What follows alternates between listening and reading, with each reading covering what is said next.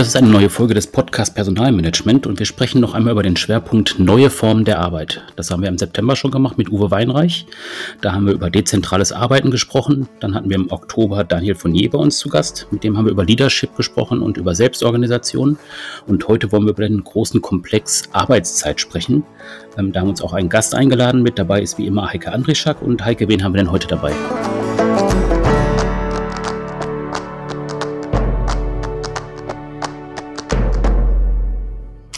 Ja, hallo erstmal und wir haben heute den äh, Marco Heilmann dabei. Der ist ähm, Partner bei äh, Bürgerode und Lübbehusen. Da habe ich mich jetzt wirklich konzentriert, dass ich das gut hingekriegt habe. Und ähm, ja, was lässt sich zu Marco Heilmann noch sagen, außer dass er als Anwalt natürlich auch immer auf alle Eventualitäten vorbereitet ist. Ähm, er ist Experte für Arbeitsrecht und beschäftigt sich insbesondere auch sehr intensiv mit dem Thema Arbeitszeitsysteme. Und deshalb haben wir ihn eben als Gast ausgewählt. Ähm, wie ist es überhaupt zum, zum Thema gekommen? Ist ja vielleicht noch spannend. Ja.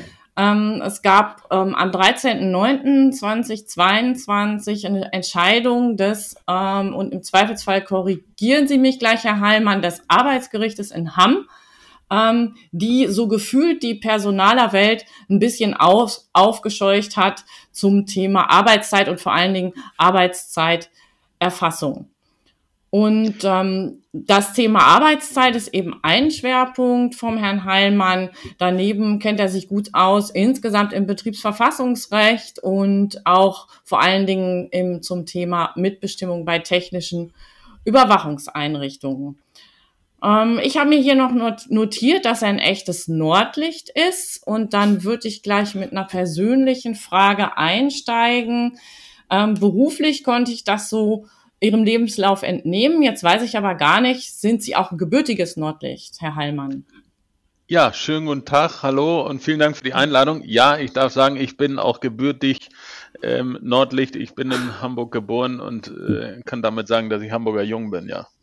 Ah ja, das können ja nicht ganz so viele von sich sagen, denn mittlerweile äh, gibt es ja, glaube ich, auch viele mehr zugezogene. Ja, es, es, es wird immer bunter und das ist ja auch interessant. Ja, genau. Aber Leute, die wirklich äh, ganz klar Familie in Hamburg geboren und äh, auch äh, dann nachkommen und wie auch immer so, äh, nee, das, das wird definitiv seltener, ja was man dann auch an, am Akzent der Leute und Kollegen dann äh, sicherlich merkt. Also Plattdeutsch sprechen wir jetzt hier nicht mehr so viel. Sehr gut. Das, das stimmt. Ähm, ja, jetzt hatte ich äh, eingangs schon gesagt, es gab am 13.09.22 äh, eine Entscheidung, die wichtig ist für das Thema Arbeitszeit und Arbeitszeiterfassung. Äh, Herr Heilmann, wollen Sie die vielleicht einfach noch mal kurz skizzieren ähm, und sagen, ja, ich würde so sagen, und nun? Was bedeutet das eigentlich? Ja, also am, am äh, 13.09., ich glaube, wir haben es ja alle auf der Presse entnommen, hat das äh, Bundesarbeitsgericht äh, in hm. Erfurt ähm, eine Entscheidung äh, getroffen, ähm, die dann in dem eigentlichen Kern der Entscheidung äh, gar nicht so überrascht, aber in den Folgen, die man dann daraus gemacht hat, wenn ich es mal so umgangssprachlich sagen darf, das Bundesarbeitsgericht, und da muss ich noch ein bisschen ausholen, hatte eigentlich über einen Mitbestimmungstatbestand zu entscheiden. Es ging um einen Sachverhalt, der äh, in einem Betrieb in Ostwestfalen äh, spielte. Da ging es um die Frage, wie in diesem Betrieb die Arbeitszeit erfasst werden soll, ähm, ob das gemacht werden soll und ob dafür ein elektronisches Zeiterfassungssystem eingeführt werden soll. Und äh, nach dem lokalen Arbeitsgericht, äh, wo sich dann Arbeitgeber und Betriebsrat gegenüberstanden, hat das Landesarbeitsgericht darüber im Juli 21 war es, glaube ich, entschieden und hat gesagt, naja, ähm, es muss ja irgendwie die Arbeitszeit, das ist jetzt sinngemäß, wie ich es zusammenfasse in meinen Worten, hm. ähm, erfasst werden. Und wir sind der Auffassung, dass entgegen allem, was bisher galt in der äh, Rechtsprechung zu den Mitbestimmungsrechten des Betriebsrats, zu IT-Systemen, dass der Betriebsrat darüber entscheiden kann, ob so ein System eingeführt wird. Dann gab es einen riesen Aufschrei, äh, wie man sich vorstellen kann, natürlich auf Arbeitgeberseite. Und dann ging das Ganze in die Rechtsbeschwerde zum Bundesarbeitsgericht. Das Bundesarbeitsgericht hat dann äh, im ersten Senat ähm, darüber zu entscheiden gehabt. Das haben sie auch am 13.09. gemacht und haben dann in der Sache, wenn ich jetzt mal umgangssprachlich sagen darf, einfach gesagt, nö, mit Bestimmungsrecht hinsichtlich der Frage, ob so ein System eingeführt wird, gibt es nicht. Aber, und dann kam es, mhm. ähm, bei entsprechender Auslegung der einschlägigen Vorschriften und das Bundesarbeitsgericht hat an der Stelle das Arbeitsschutzgesetz herangezogen und hat gesagt, Paragraph 3 Absatz 2 Nummer 1 Arbeitsschutzgesetz wäre unionsrechtskonform auszulegen. So, und da ist dann der Senat zu der Entscheidung gekommen, dass bei der unionsrechtskonformen Auslegung dieser Vorschrift ähm, die Pflicht herzuleiten ist, ähm, die Arbeitszeiten entsprechend zu erfassen. Das jetzt mal so äh, in ein paar Sätzen mhm. zusammengefasst, wie ist eigentlich der Werdegang dieser Entscheidung gewesen. Und äh, da haben dann alle gesagt, uh, ja, ähm, Arbeitszeit so streng erfassen, ähm, hat sich dann doch in der Presse äh, stark verbreitet und äh, auch kann ich aus der aus der Beratungspraxis sagen, der ein oder andere Mandant hat sich doch mal erkundigt und hat gesagt, was heißt das jetzt eigentlich für uns? Mhm. Ja, und das das ist so der Werdegang dieser Entscheidung ähm, wie ist das eigentlich gekommen? Also eigentlich ein anderer Aufhänger, als es, äh, als man möglicherweise denken mag, wo denn typischer Sachverhalt wäre vielleicht gewesen, wo man sich über Überstunden schreitet und sagt, ja, ist das so und äh, wie auch immer. Aber nein, es war im Betriebsverfassungsrecht der Ursprung dieser, dieser Entscheidung, die für so viel äh, Aufsehen gesorgt hat. Ja, und da bin ich persönlich jetzt echt nochmal froh, dass wir jetzt einen wirklichen Experten da haben. Ich ähm, habe irgendwie ähm, das Gericht in Hamm wohl falsch verortet in, in seiner Bedeutung für dieses Thema. Ähm, ja, was ich mich eben immer gefragt habe, ähm, warum sind eigentlich alle so, also es wirkten dann alle so aufgescheucht ob des Themas. Jetzt mh, hm, stelle stell ich wirklich mal die Frage, warum oder ähm, braucht es das eigentlich? Ja, äh, warum? Das ist sicherlich eine gute Frage. Äh, es hat, glaube ich, zum Teil damit zu tun, dass äh, nach meiner persönlichen Wahrnehmung, die muss nicht repräsentativ sein, in, in dem einen oder anderen mhm. Betrieb äh, Zeiterfassung nicht mehr oder noch nicht äh, äh, ein Thema ist. Ja, manche haben es gehabt, haben es abgeschafft und haben gesagt, wir nennen das äh, dann Vertrauensarbeitszeit und arbeiten danach und wir glauben euch alles und mhm. äh, da kommen wir ja später vielleicht auch nochmal zu, aber ähm, genau. äh, ohne dass ich jetzt hier groß äh, Dinge verraten will, aber eben, und, und andere haben sich mit dem Thema noch nicht befasst. So. Und ich glaube, ähm, im Zeitalter jetzt auch der letzten zweieinhalb Jahre, wo, wo, wo, wo Dinge flexibler gestaltet worden sind, wo Dinge ähm, ja auch was den Ort angeht, nicht nur die, die Durchführung der Tätigkeit oder der, der Arbeitsleistung, die, die der Arbeitnehmer oder die Arbeitnehmerin dann schuldet, dann das Ganze ähm, auch flexibler, Stichwort Homeoffice gestaltet worden ist, war das so ein Gefühl, naja, das ist jetzt irgendwie Jahre wirft uns das zurück.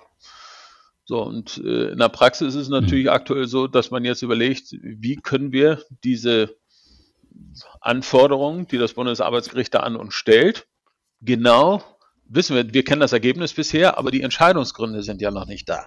So, ich habe vorhin extra nochmal nachgeguckt. Mhm. Ähm, Stand jetzt sind sie noch nicht da. Es gibt nur die bekannte Pressemitteilung.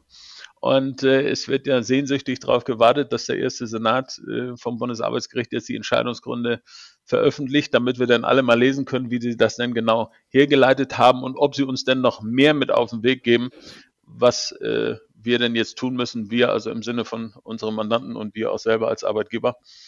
Ähm, aber gewisse Dinge, ähm, die wir sicherlich gleich nochmal thematisieren werden, sind da schon absehbar. Mhm. Also was da so ein bisschen mit reinspielt, also für mich vom Gefühl her ist ja, dass jetzt dieser sozusagen Aufschrei oder zumindest dieses ähm, Aufmerken ähm, da gewesen ist, ähm, was ja so ein bisschen schon mit reinspielt, dass man im Prinzip auch ähm, die Sache an sich in Frage stellt. Aber im Prinzip ist es ja auch ein, also es hat ja auch einen Sinn, dass es dieses äh, Gesetz gibt.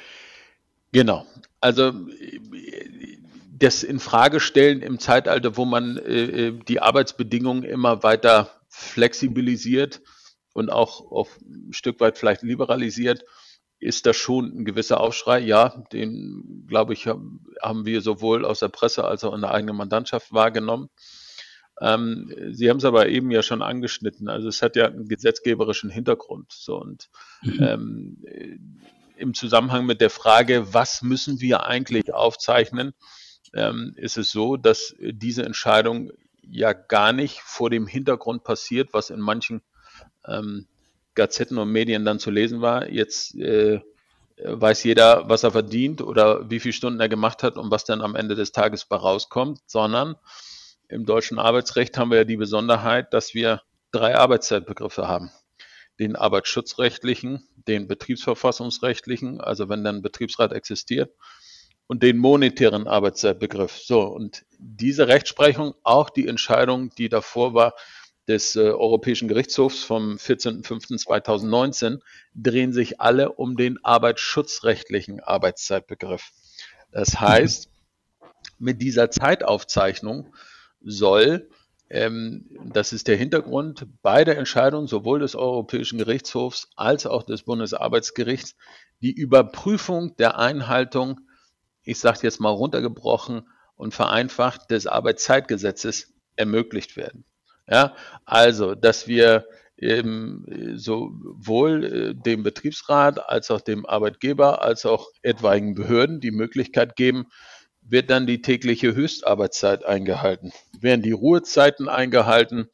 Ja, Stichwort elf Stunden Ruhezeit nach Beendigung der Arbeit, bevor ich dann das nächste Mal die Arbeit wieder aufnehme, arbeite ich maximal im Schnitt acht Stunden pro Werktag und maximal zehn Stunden und halte ich dann auch meine Pausen ein, also nach spätestens sechs Stunden 30 Minuten und nach spätestens neun Stunden insgesamt 45 Minuten.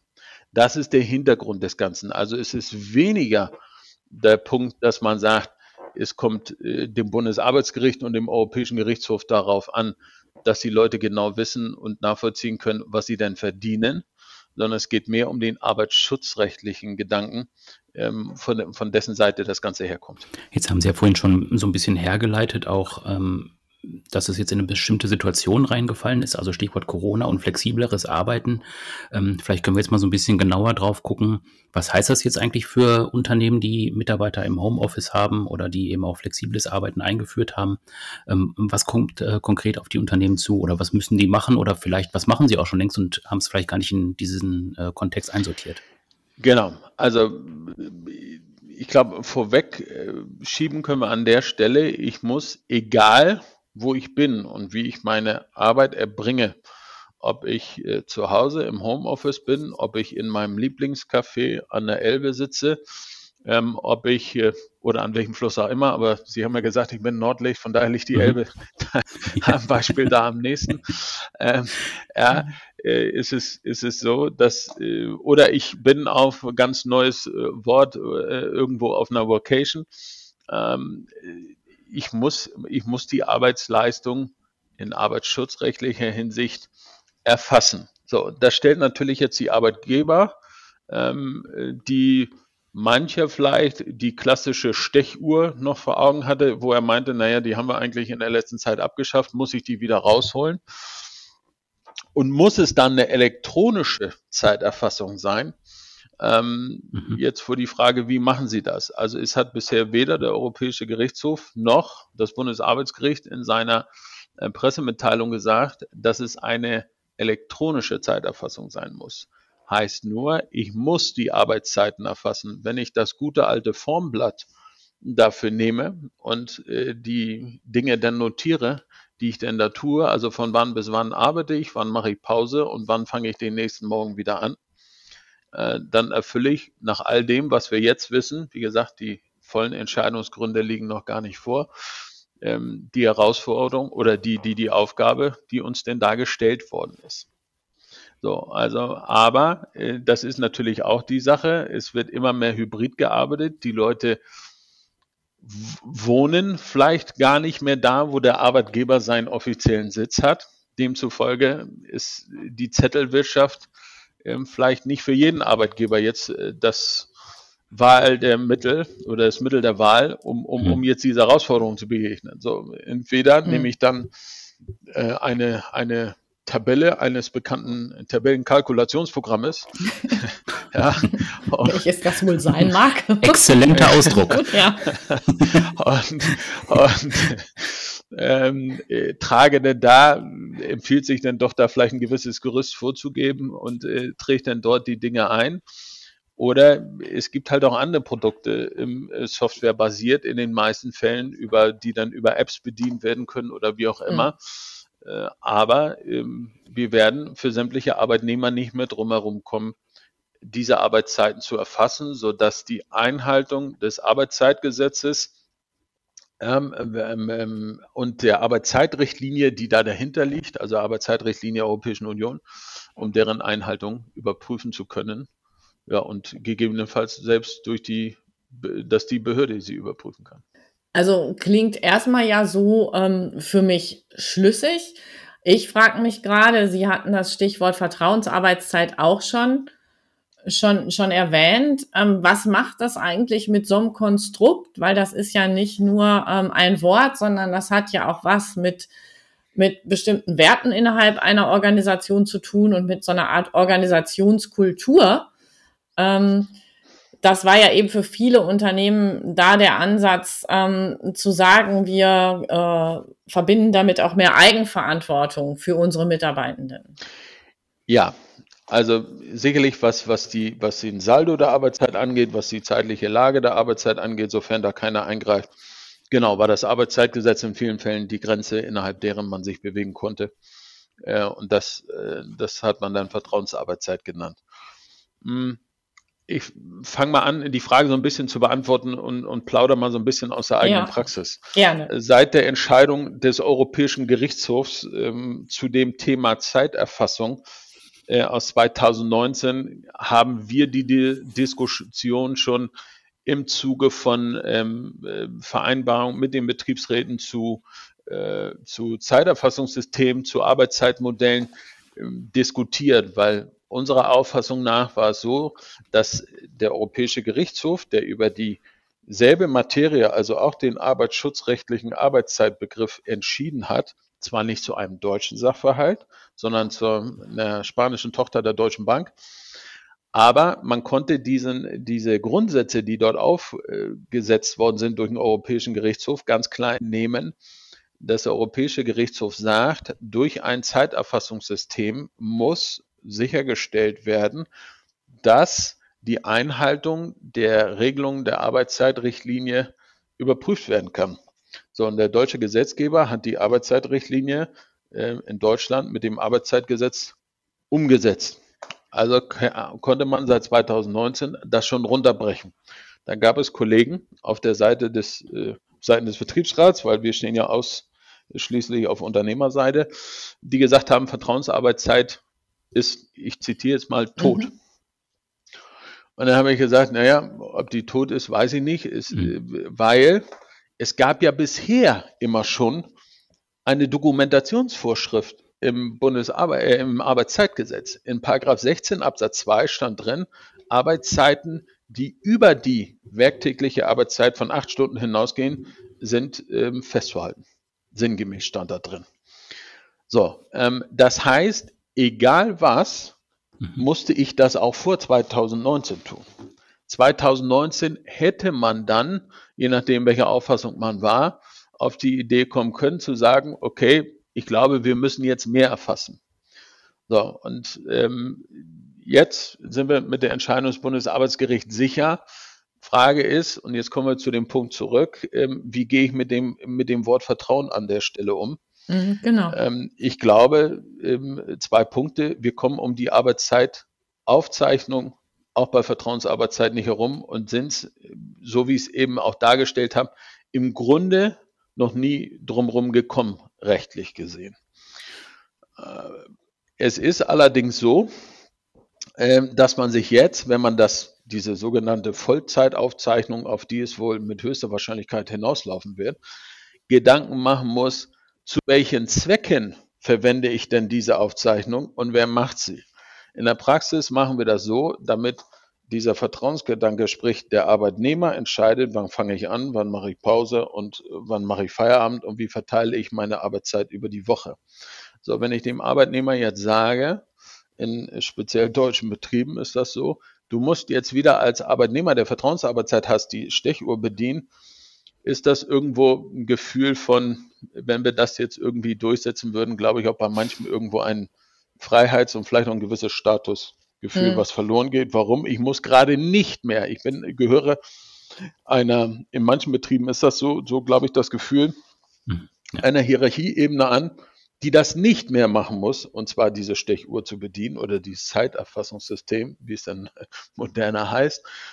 So, demzufolge überlegen wir dann und sagen, pass auf, ja, dann soll's der, wir kommen ja nicht drum rum, mhm. also soll es der Arbeitnehmer selbst erfassen in diesem äh, Tabellenkalkulationsprogramm.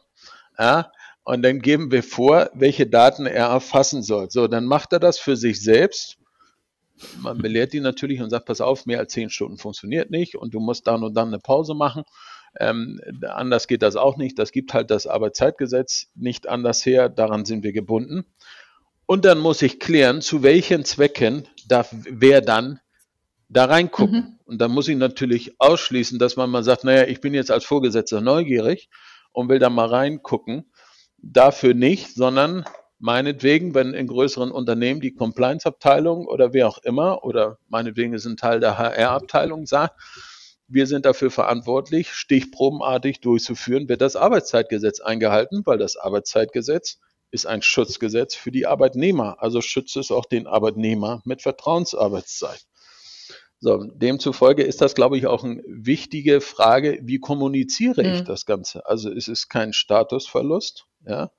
Ähm, es ist zum Wohle der Arbeitnehmer. Wir organisieren uns weiterhin so, dass die Arbeitnehmer flexibel ihre Arbeitszeit einteilen können, wie bisher auch, weil sie waren auch bisher an das Arbeitszeitgesetz gebunden. Ja, es gab ja wohl nirgends eine Regelung äh, bis zum 12.09.22, wo drin stand, wer Vertrauensarbeitszeit hat, kann machen, was er will. Ja, das wurde in manchen Fällen, das will ich gar nicht abstreiten, vielleicht so gelebt, wenn man gewisse Arbeitszeitaufzeichnungen, sofern es sie mhm. denn überhaupt genau. gab, ähm, gesehen hat. Aber äh, an das Arbeitszeitgesetz mhm. bin ich ja nach wie vor gebunden. Das heißt, das ist nicht neu. Eine Dokumentation ist eigentlich auch nicht neu. Das Neue ist, nach meinem Dafürhalten, die Dokumentation wurde bisher nicht gelebt. Jetzt wird einem nochmal vor Augen geführt, das Arbeitszeitgesetz gilt ja für alle, die nicht leitende Angestellte oder Chefärzte sind. Ja, und äh, uiuiui, da haben wir vielleicht eine Baustelle. So, und ich glaube, so ist dieses, dieses, ja, ähm, dieses Aufscheuchen, dieses Aufraunen äh, in Deutschland, glaube ich, zu, zu erklären, dass viele gesagt haben, oh, da haben wir jetzt irgendwie Handlungsbedarf und äh, wie machen wir denn das jetzt eigentlich? Und das kann ja jetzt gar nicht mehr funktionieren, weil ich es bisher vielleicht nicht so gemacht habe, ähm, wie es denn hätte sein sollen da jetzt ein gewisser Änderungsbedarf ist. Und ich die Leute jetzt aber auch nicht über das betriebliche Zeiterfassungssystem ähm, dann erfassen will, muss ich da so ein bisschen kreativ sein, wie ich das Ganze mache und den Leuten nach wie vor das Gefühl geben, dass sie ähm, selber frei entscheiden dürfen und wie der Arbeitsrechtler sagt, weiterhin das arbeitnehmerdisponierte Arbeitszeitmodell leben dürfen. Ja, auch gerade im Zusammenhang mit diesem Thema, das Sie gerade angesprochen haben, dass Sie gesagt haben, es gab ja immer schon Schutzvorschriften, auch wirklich zum Schutze der, der des Einzelnen und der Person. Ähm, wo ja dann auch wieder im Zuge der Entwicklung der Vertrauensarbeitszeit und dass man insgesamt ähm, äh, auch stärker hybride Arbeitsmodelle hatte, dass dann eben gefragt wurde, ähm, wie gut gelingt es dem Einzelnen auch. Und dann sind wir wieder so ein bisschen beim Thema Selbstorganisation, ähm, sich so zu organisieren, dass er nicht in dem, dass eben von außen keine Vorgabe kommt, eigentlich permanent gegen sich selber und seinen, seinen Schutz arbeitet. Ne? Also zu viel arbeitet, keine Pausen macht wen, oder Pausen nicht regelmäßig macht. Ähm, auch vielleicht ähm, aus einem falsch verstandenen, ähm, aus einer falsch verstandenen Flexibilität heraus. Das mag dem einen oder anderen helfen mhm. oder dem einen oder anderen zugutekommen, klar, aber das mhm. ist ja auch die, die, die, wie Sie schon richtigerweise gesagt haben, die Intention äh, sowohl des europäischen Gesetzgebers mhm. gewesen, mhm. als auch dann des deutschen Gesetzgebers, der denn die, die Richtlinie umgesetzt hat. Ne? Keine Frage. Also da mhm. gab es sicherlich auch, und das haben wir auch in der Beratungspraxis festgestellt, Auswüchse, wenn ich das mal so sagen darf, im Bereich von ähm, Vertrauensarbeitszeit, äh, ja, ähm, die äh, definitiv nicht mehr mit den geltenden Vorschriften im Einklang ja. Ähm, stehen oder gestanden haben. Ja, definitiv. Hm. Und das wird jetzt natürlich mit der Entscheidung nochmal ganz klar vor Augen geführt. Das hm. ist hm. national, hm. geografisch nochmal dichter. Der Europäische Gerichtshof ist für manche, wenn man auch gewisse Themen diskutiert, eher noch weiter weg gefühlt. Wenn das Bundesarbeitsgericht was sagt, ja gut, dann äh, äh, müssen wir uns irgendwie alle dran halten, ist so das Gefühl, dann, äh, das ist so, ja, das sind die deutschen obersten Richter, die sitzen dann da mit ihren roten Roben und wenn die das sagen, dann ist das so.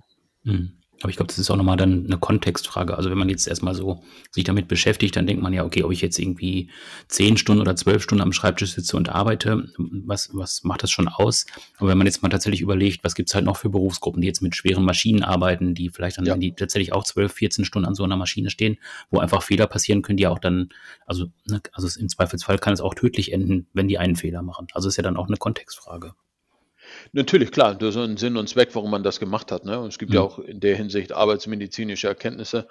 Ähm, ich bin da jetzt nicht der, der Arbeitsmediziner und, und, der Experte, aber das hat natürlich einen Sinn und Zweck, warum man ähm, die Grenzen dort gesetzt hat und hat gesagt, acht Stunden, ich darf auf zehn Stunden ausdehnen beispielsweise, ähm, mhm. muss es dann aber über ähm, einen gewissen Zeitraum wieder ausgleichen, sodass ich nicht auf mehr als acht Stunden im Schnitt komme klar, das hat, hat definitiv einen Hintergrund. Und wie gesagt, ich glaube, dem, dem einen oder anderen, der einen oder anderen ist das äh, in dem Zusammenhang äh, mal vor Augen geführt worden, ja. Herr Heilmann, Sie haben vorhin den ähm, Begriff äh, benutzt in Zusammenhang mit der Frage, auf was es rauslaufen wird letztendlich, also die Art der Erfassung, haben gesagt, eine Vollzeiterfassung. Ähm, was heißt denn das eigentlich jetzt für die Praxis und vielleicht auch für wirklich wichtige Anforderungen an eine rechtskonforme Dokumentation? Ja, Vollzeiterfassung in dem Sinne meint, hat nichts mit äh, Vollzeitstelle oder sonst wie zu tun, sondern das meint, wir müssen die volle Arbeitszeit erfassen.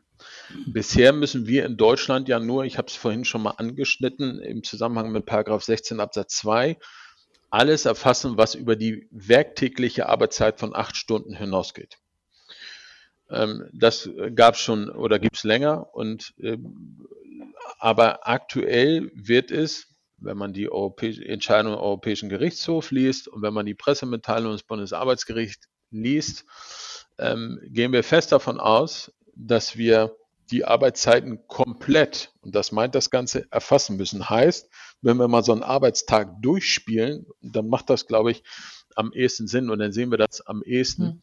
Ich komme morgens ja. zur Arbeit und dann wird notiert, auf welchem Wege auch immer, wie gesagt, haben wir vorhin gesagt, manuell, ja. elektronisch per App oder wie auch immer, völlig egal, wird notiert, wann nehme ich meine Arbeit auf. Dann arbeite ich und dann komme ich meinetwegen zu um 9 Uhr und sage, Jetzt äh, mache ich eine Frühstückspause. Ich fühle mich gerade an meine Ausbildung. Ich habe eine kaufmännische Ausbildung gemacht. Erinnert, da war auch immer 9 Uhr bis 9.15 Uhr war Frühstückspause. da war mit Workation und Co. noch nicht ganz so. Die stand Augenblick her, die Ausbildung. Aber ich glaube, diese Tradition gibt es noch an ganz vielen Stellen und in ganz vielen Unternehmen. Ja, ja, def definitiv. Also äh, ich äh, glaube auch in dem Ausbildungsbetrieb noch. Ähm, also in der Industrie wird das immer noch, ist meine Feststellung, sehr traditionell gehandhabt. Und von 11.30 Uhr bis äh, 12 äh, Uhr war dann Mittagspause. Und ich muss dann halt erfassen, wenn ich um, weiß ich nicht, 7.30 Uhr anfange, dann muss ich auch schreiben, begonnen 7.30 Uhr, Unterbrechung 9 Uhr bis 9.15 Uhr. Und dann geht das weiter. Um 9.15 Uhr habe ich die Arbeit wieder aufgenommen und dann äh, habe ich sie um 11.30 Uhr wieder unterbrochen. Dann habe ich Mittag gemacht. Um 12 Uhr habe ich die Arbeit, das muss eben wieder Arbeit aufgenommen, erfassen. Und äh, wann auch immer, dann meinetwegen 16 Uhr, 16.30 Uhr Feierabend gemacht. Mhm. Wenn ich die Daten erfasse, dann kann ich bestimmen, ähm, ist die Höchstarbeitszeit am Tag eingehalten worden? Ja, ist die mhm. wöchentliche Höchstarbeitszeit eingehalten, weil ich mache es ja jeden Tag. ich kann die Regelung zu den Pausen im Arbeitszeitgesetz überprüfen, weil ich muss ja spätestens nach sechs Stunden ähm, 30 Minuten Pause machen, wobei ich die splitten darf in jeweils äh, Blöcke von jeweils mindestens 15 Minuten. Ähm, oder wenn ich länger als neun Stunden Nettoarbeitszeit habe, muss ich ja, wie wir alle wissen, dann insgesamt 45 Minuten Pause machen. Und ich kann durch die, ähm, durch die äh, durch den Feierabend feststellen, wann darf ich denn frühestens wieder anfangen, sprich die Ruhezeit, sprich die in Anführungsstrichen Nachtruhe nenne ich es jetzt mal, ähm, weil ich muss ja elf Stunden haben, um dann wieder anfangen zu dürfen. Ja, das kann ich überprüfen. So, nun habe ich als Nichtraucher einen wesentlichen Punkt in der Praxis übersprungen. Ähm, der sich dann immer stellt, was ist mit den Rauchern? Ich hätte gefragt, keine Sorge, ich hätte gefragt. was ist? Das hatte ich schon hier auf dem Zettel, auf meinem imaginären. Okay, Schriftgröße 32 steht schon drauf, okay. genau. Äh, ja, ähm, was ist mit den Raucherpausen? Ja, in den Raucherpausen erbringe ich keine Arbeitsleistung, sondern je nach Betrieb, wo ich dann, ob, ob irgendein Balkon, irgendeiner Raucherkabine, ob irgendeinem, ich war letztens gerade auf einem Betriebsgelände, war es ähnlich wie eine öffentliche Bushaltestelle. Ähm, ja, ich unterbreche ja meine eigentliche Arbeitsleistung. Demzufolge muss ich auch die Raucherpausen ausstempeln, weil ich ja die andersrum durch die Unterbrechung, die ich dann rausnehme, die reine Arbeitszeit erfassen muss. Das heißt, wir müssen, um den arbeitsschutzrechtlichen Arbeitszeitbegriff erfassen zu können, die Nettoarbeitszeit erfassen, in der ich meine Arbeitsleistung bringe. Und das ist, äh, das ist das Entscheidende dabei. Spannend wird es dann in der Praxis, wenn es dann neben den Arbeitszeitmodellen, nehmen wir mal die Gesundheitsbranche oder IT, oder im Rettungsdienst, wo es dann auch noch Sonderformen, nenne ich es mal in Anführungsstrichen, wie der Bereitschaftsdienst oder die Rufbereitschaft gibt. Ja, mhm. ähm, so, und es ist entschieden auf der Basis äh, der, der, von Entscheidungen des Europäischen Gerichtshofs. Bereitschaftsdienst, also dann, wenn ich mich an einem vom Arbeitgeber vorgegebenen Ort aufhalte und mich bereithalte, sehr kurzfristig die Arbeit aufzunehmen ähm, dann ähm, ist das auch Arbeitszeit im Sinne des Arbeitszeitgesetzes, die dann auch zu dokumentieren ist. Ja, in dem Sinne. Rufbereitschaft. Ich habe meinetwegen Diensthandy dabei und kann dann angerufen werden, wie es dann nicht selten bei Betriebshandwerkern, bei IT-Lern und sonst wie der Fall ist. Falls dann irgendein Server mhm. ausgefallen ist, die Brandmeldeanlage im Betrieb ging und dann muss der Betriebshandwerker kommen die Zeit, bis ich angerufen werde und ich mich bereithalten muss, da kann ich ja nochmal machen, was ich denn möchte. Ähm, das ist keine Arbeitszeit im Sinne des Arbeitszeitgesetzes. Wie die vergütet wird, steht auf einem anderen Blatt Papier. Das ist der mhm. monetäre Arbeitszeitbegriff. Das interessiert uns aber unter dem Gesichtspunkt der Entscheidung vom 13.09. nicht, sondern da geht es allein um den Arbeitszeitbegriff nach dem Arbeitszeitgesetz. Wenn ich aber Bereitschaftsdienst leisten muss, ist es Arbeitszeit, bei Rufbereitschaft nicht, es sei denn, ich muss meine Arbeit aufnehmen. Dann ist es natürlich Arbeitszeit. Also wenn ich dann als ITler, der ich nicht bin, und dafür habe ich auch viel zu wenig Ahnung davon, ähm, dann zu Hause remote auf irgendwie einen Server zugreifen muss und sage, naja, ich löse das Problem mal eben, an dem Moment, wo ich dann meinen Rechner hochfahre, läuft dann meine normale Arbeitszeit. Und das muss dann auch in den Grenzen des Arbeitszeitgesetzes möglich sein, sprich maximal zehn Stunden am Tag, es sei denn, ich habe irgendwelche Ausnahmeregelungen durch Tarifvertrag oder was auch immer. Und eine Rufbereitschaft für Rechtsanwälte gibt es bisher noch nicht. Für Rechtsanwälte äh, habe ich die noch nicht, äh, noch nicht untergekommen. ja, auch nicht schlecht. Ja, ist immer die Frage, ja. aus welcher Perspektive man das sagt. Ne? ja, klar. Ja, Herr Heimann, vielen Dank bis hierher. Und ich muss einfach sagen, ähm, vielen Dank auch für die klare und sehr praxisbezogene Erklärung zu einem Thema, äh, zu dem auch ich nicht immer einen ganz einfachen Zugang habe, hat man ja bei meiner ähm, Einstiegsmoderation gemerkt. ähm, ja, vielen Dank für Ihre Zeit. Sehr gerne. Und ähm, ich bin gespannt, ähm, was daraus werden wird aus dem Ganzen. Was erwarten denn Sie? Ja, ich glaube, die, ähm, es hat ja schon begonnen, dass die ähm, Arbeitgeber sich jetzt überlegen, wie sie die, die Anforderungen, die dort aufgestellt worden sind, einhalten. Ähm, ich glaube, das Thema wird nochmal aufkommen, wenn in der Presse rauskommt, dass die Entscheidungsgründe da sind was wahrscheinlich jetzt im Laufe des Novembers könnte mhm. ich mir vorstellen, ja. ohne dass ich die Damen und Herren da unter Druck setzen will, der geschehen wird. So, und dann wird sicherlich mal abzuwarten sein, ob der Gesetzgeber sagt, äh, das reicht mir. Ähm, das hat das Bundesarbeitsgericht im sogenannten mhm. Ersatzgesetzgeber gespielt, äh, was die ungern tun. Und, äh, oder aber sagt, so, jetzt normieren wir das Ganze mal, ähm, weil unser 16 Absatz 2 Arbeitszeitgesetz ist ja nicht mehr ganz zeitgemäß. Ähm, dass der Gesetzgeber da sofort tätig werden wird, glaube ich persönlich nicht. Es gab Ende der letzten Legislaturperiode im Bundestag war es, glaube ich, schon mal ein Gesetzesentwurf, ähm, wo das Thema mit aufgegriffen worden ist. Der ist dann nicht verabschiedet worden, wenn ich es richtig entsinne. Ähm, auf jeden Fall gilt er nicht. Also es ist dann, ist dann so, es ist immer noch der 16 Absatz 2 in der, in der ursprünglichen Form da. Ja, wird man, wird man gucken müssen, ja, ob es, ob es dabei bleibt äh, oder ob der Gesetzgeber dann weitergeht äh, und sagt, äh, es ist nicht nur der ähm, arbeitsschutzrechtliche Arbeitszeitbegriff zu erfassen, sondern ähm, dann möglich auch noch weise andere Dinge zugunsten der Arbeitnehmer, was monetärer Natur ist, weil es ja immer wieder auch Dinge gibt, wo arbeitsschutzrechtliche Arbeitszeitbegriff und monetärer Arbeitszeitbegriff mal auseinanderfallen können. Das wird man erwarten müssen. Ich erwarte jetzt aber nicht eine unbedingte oder unmittelbare Reaktion des Gesetzgebers. Ja, also bleiben wir gespannt. Ähm, und ja, jetzt ähm, bleibt mir nur noch für heute ähm, vielen Dank nochmal und Tschüss zu sagen. Tschüss. Tschüss.